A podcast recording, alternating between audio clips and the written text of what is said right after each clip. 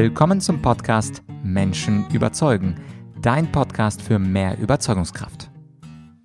Mein Name ist Vladyachenko und in diesem zweiten Teil des Interviews mit Professor Julian Niederrümelin geht es um Kollateralschäden der Corona-Maßnahmen. Falls du die erste, den ersten Teil verpasst hast, dann findest du ihn natürlich im Feed vor dieser Folge. Da ging es um die Legitimität der Maßnahmen und in dieser Folge, wie gesagt, die Kollateralschäden und auch, wie man mit einer Corona-App das Problem eher lösen könnte und wie diese neuartige Corona-App aussehen sollte. Ich verspreche verspreche wie immer, dass gerade bei diesen Corona-Folgen, in dieser und letzten Folge, du Argumente hörst, die man in den Medien nicht hört. Und unabhängig davon, auf welcher Seite du bei den Maßnahmen der Regierung und der Bundesländer stehst, dafür, dagegen, mehr Maßnahmen, weniger Maßnahmen, möchte dieser Podcast und diese Sendung Menschen überzeugen, dazu beitragen, dass auch spannende Argumente, gute Argumente gehört werden, die man normalerweise in den Medien eben nicht hört. Und was dann deine anschließende abschließende Meinung zu diesem Thema ist,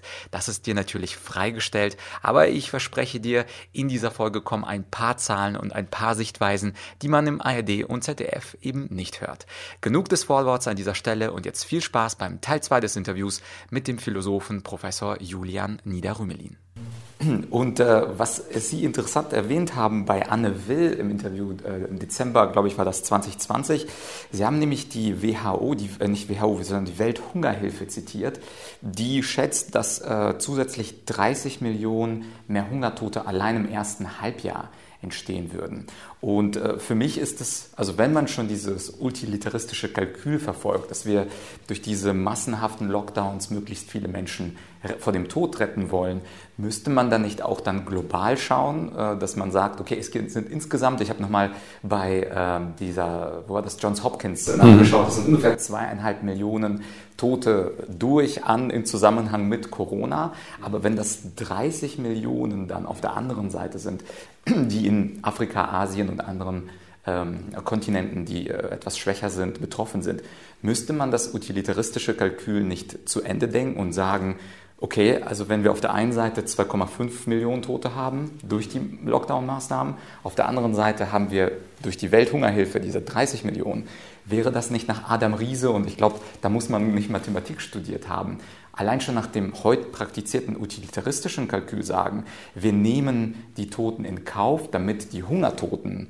nicht neu entstehen, die viel mehr sind. Also man muss das Argument ein bisschen anders bringen. Man müsste so sagen, ähm, wir haben jetzt durch Lockdown und Shutdown-Maßnahmen Todesfälle verhindert. Wir wissen nicht, wie viele Todesfälle wir verhindert haben. Wir wissen, wie viele Todesfälle es, oder wissen wir auch nicht genau, aber so grob, wie viele Todesfälle es durch Covid-19-Infektionen gegeben hat. Ja. Wir wissen aber nicht, wie viel wir verhindert haben. Und das ist eigentlich die Größe, die man, wenn man utilitaristisch argumentiert, vergleichen müsste. Wie viele Todesfälle, wie viele Millionen wurden verhindert durch diese Maßnahmen und wie viel werden durch die Maßnahmen erst ausgelöst. Ja, weil es sind ja die Maßnahmen, es ist nicht Covid-19 selber, wie manchmal behauptet wird, sondern es sind die Maßnahmen, die zu diesen Problemen führen. Lieferketten werden unterbrochen und so weiter. Das ist nicht leicht abschätzbar, aber es deutet, es gibt ja unterdessen ganz gute Studien, Universität Edinburgh zum Beispiel hat da so eine Vergleichsstudie gemacht, wie effektiv sind diese Maßnahmen. Also die Tatsache, dass manche Länder mit scharfen Lockdown-Maßnahmen, die vergleichbar sind mit Ländern, die keine scharfen Lockdown-Maßnahmen verhängt haben, zum Teil die gleichen Todesraten haben, spricht dafür, dass man Lockdown nicht überschätzen darf in seiner Rolle. Vor allem Verschärfungen. Das ist jetzt fast schon wissenschaftlicher Konsens. Also gewisse Maßnahmen sind offenbar sinnvoll. Restaurants und so weiter zu schließen, ähm, so dass ja, aber die radikalen Verschärfungen mit Ausgangsbeschränkungen, die scheinen gar nicht mehr einen zusätzlichen Nutzen zu stiften. Aber gut, das kann ich nicht beurteilen. Ich schaue mir nur an, wie diese Studien sind. Jetzt in dem Fall würde ich bei dem Vergleich Welthungerhilfe, Todesfälle durch Nebenfolgen von Lockdown-Maßnahmen, muss man nochmal genau regional schauen.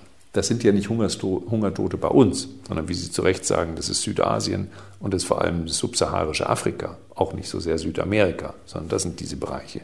Subsaharisches Afrika und äh, Südasien. Und ähm, dort ist das Problem nicht so sehr die Lockdown-Maßnahmen, die in den USA oder in Europa gegriffen haben, Das war sicher auch nachteilig, aber nicht dramatisch, sondern die Lockdown- und Shutdown-Maßnahmen in diesen Ländern. Man muss sich das mal vorstellen, wenn ein hoher Prozentsatz als Tagelöhner arbeitet, zum Beispiel in Indien, ja, und auf einmal gibt es Shutdown-Maßnahmen, Lockdown-Maßnahmen, dann sind, können die nicht mehr arbeiten. Das heißt, die sind dann in ihre ländlichen Regionen oft zurückgekehrt, um sich da irgendwie noch mit ihren Familien zusammenzutun und da zu überleben, haben wahrscheinlich das Virus dann auf diesem Wege erst in diese ländlichen Regionen gebracht, wo es vorher nicht war. Ähm, das ist das wirklich Problematische. Und es gab ja die Einschätzung eines führenden deutschen Virologen, es wird in Afrika eine Katastrophe geben mit 44 Millionen Todesfälle durch Covid-19. Nichts davon ist eingetroffen. Aber Afrika hat andere Probleme. Malaria nimmt zu, Hungersnot nimmt zu und so weiter. Warum? Weil die das kopiert haben. Weil sie nicht alle Länder gleichermaßen, aber die meisten Länder haben das kopiert. Die kenianische Regierung hat die Empfehlung gegeben, sich alle 20 Minuten oder sowas die Hände zu waschen, in einem Land, in dem viele gar keinen Zugang haben zu fließendem Wasser. Ja.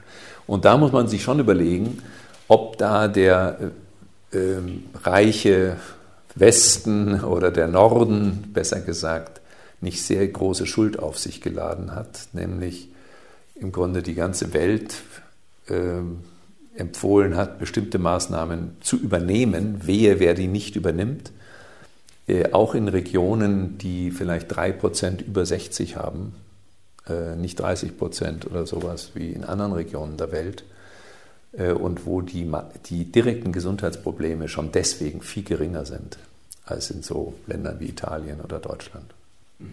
Und zum Schluss wollte ich Sie noch zum Thema Digitalisierung fragen. Es gibt ja in Südostasien Staaten, die erfolgreich mit Apps arbeiten. In Deutschland hat die Corona-Warn-App sehr bescheidene Erfolge zu feiern und teilweise wurden Sie in diesem Kontext auch kritisiert. Was ist denn heute Ihre Auffassung? Haben die Deutschen zu Unrecht Angst vor der Corona-Warn-App? Also ich verstehe jede Person, die sagt, wir müssen aufpassen, dass mit unseren Daten kein Schindluder getrieben wird. Und äh, die Big Five, äh, also Apple, Google, Facebook und so weiter, äh, die treiben Schindluder. Ja? Das ist im Grunde ein Geschäftsmodell, was so funktioniert. Vermeintlich kostenlose Angebote, die super nützlich sind. Wir alle verwenden Google Maps und so weiter. Zur gleichen Zeit muss man dann die Ortungsdienste aktivieren, um die vernünftig nutzen zu können. Die lässt man dann natürlich aktiviert und wunderbar. Dann kann Werbung geschaltet werden, je nachdem, wo man ist, kriegt man bestimmte Hinweise auf Restaurants und wie das halt so läuft. Und äh, bislang kann man sagen, ist der Schindluder nicht in dem Sinne getrieben worden, dass Menschen also gezielt verfolgt wurden. Das ginge ja auch. Ich meine, das Privatleben, was im Grunde Facebook kontrollieren kann, weitgehend durch die Präferenzen und durch die Aktivitäten ist bislang nicht zum Beispiel bei den in den Medien durchgestochen worden und ähnliches gut, aber das kann natürlich auch viel schlimmer werden. Also ich bin unbedingt für strikteren Datenschutz in diesem Sinne, dass wir nicht durch diese Plattformökonomie praktisch enteignet werden. Ja? Facebook möchte auf deine Fotos zugreifen. Ja, wunderbar. Und wenn man die Fotos postet, dann verliert man sein Copyright. Ja, so haben wir das ungefähr uns vorgestellt, die neue, neue Welt. Also da bin ich ganz auf der Seite derjenigen, die sagen, muss restriktiver sein. Jetzt kommt das Aber. Gerade deswegen, weil aber die allermeisten Menschen offenbar gar kein Problem haben damit, dass zum Beispiel die Ortungsdienste aktiviert sind und kontrolliert werden, ist es für mich nicht nachvollziehbar, warum die Gesundheitsämter nicht digital entsprechend unterstützt werden. Wenn ich positiv registriert werde und dann vorgeladen werde im Gesundheitsamt, ich zitiere einen Leiter eines Gesundheitsamtes, dann muss ich mich nackig machen. Das heißt, da wird gesagt, wen haben Sie wann, an welchem Tag getroffen? Mit, ja, in, und so weiter. Und da wird erwartet, dass man auch ehrlich ist und alles offenlegt, was da ist. Face to face, da sitzt jemand gegenüber. Ja? So, das ist keine angenehme Situation. Ich sehe nicht ein, warum man sich das nicht vereinfacht dadurch, dass wir eine App äh, entwickeln, die äh, ungefähr folgendermaßen funktioniert. Ähm, Restaurants, Deutsche Bahn, Reiseanbieter, Friseure und so weiter und so weiter verfügen jeweils über einen QR-Code und wenn ich da die Dienstleistung in Anspruch nehme, muss ich mich einloggen. Das Ganze wird in, auf einem zentralen Server wird das äh, gespeichert aber pseudonymisiert. Das heißt also nicht mit meinem Klarnamen und so weiter und so weiter, sondern pseudonymisiert irgendwie. Und man kann das noch ein bisschen absichern dadurch, dass ich immer auf meine Smartphones äh, kurzfristige Kennungen überspiele, die dann wieder sich ändern äh, im Zeitverlauf. Wenn ich dann aber registriert bin, dann bin ich der Meinung, sogar als Pflicht, wer das nicht tut, der begeht eine Ordnungswidrigkeit, der kann auch bestraft werden äh, wird das den Gesundheitsämtern gemeldet, dann bin ich verpflichtet, das den Gesundheitsämtern zu melden. Und in dem Augenblick kann dann das Gesundheitsamt entsprechend auf diese Daten, Begegnungsdaten und so weiter zurückgreifen.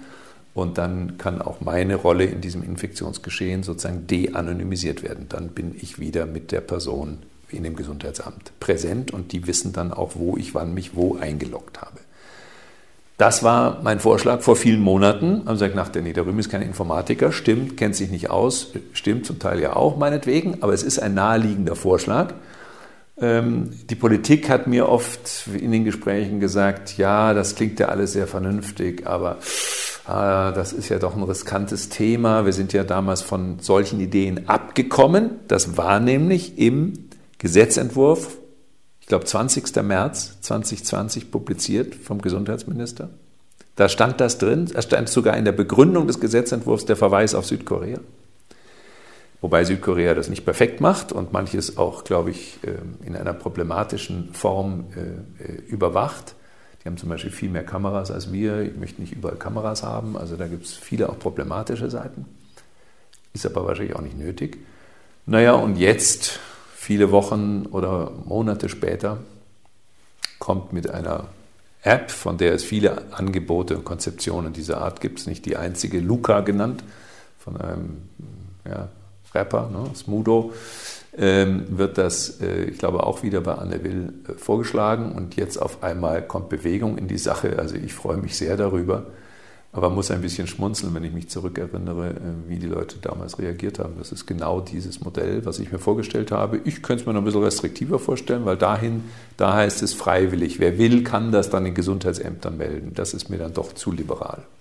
Mhm. Alles klar, vielen Dank, Herr Niederrübeling. Ich hoffe, dass wir uns nicht im März 22 über die siebte Welle unterhalten und den 13. Ich hoffe es auch. Äh, harten Lockdown.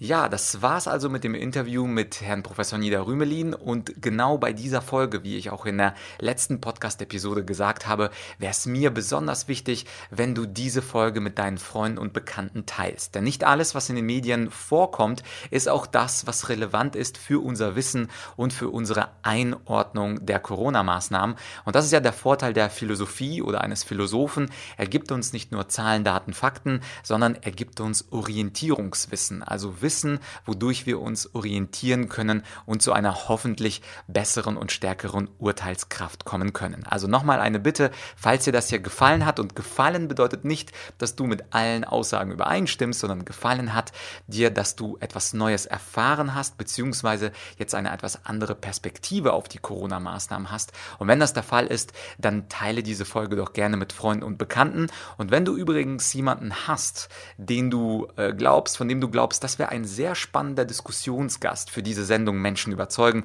wo es ja nicht um Politik geht, sondern um Argumente und um eine freie Auseinandersetzung, dann empfehle mir doch gerne einen Gast oder eine Gästin für diesen Podcast. Schreibe mir an podcast.argumentorik.com und ich werde mich natürlich bemühen, diesen Gast oder diese Gästin einzuladen. Egal, ob das ein Philosoph ist, ob das ein Mathematiker ist, ein Politiker ist. Ich glaube, die Debatte sollte tiefer gehender geführt werden und wir sollten nicht nur über über 7-Tage-Inzidenzen und Todesfälle in, äh, summiert über alle Monate miteinander sprechen, sondern über viel mehr und auch nicht nur über Kollateralschäden, sondern auch über Bedeutungen für andere Gesellschaftsgruppen, Gesellschaftsbereiche und Gesellschaftsschichten. An dieser Stelle verabschiede ich mich bis zur nächsten Woche. Ich würde mich natürlich auch freuen, wenn du mich mit einer Rezension belohnst, fünf Sterne und einen kleinen Satz. Dort kannst du auch gerne reinschreiben, was du dir von diesem Podcast in Zukunft wünschst wünschst. Und an dieser Stelle wünsche ich dir auf jeden Fall ein schönes Wochenende und sei gespannt,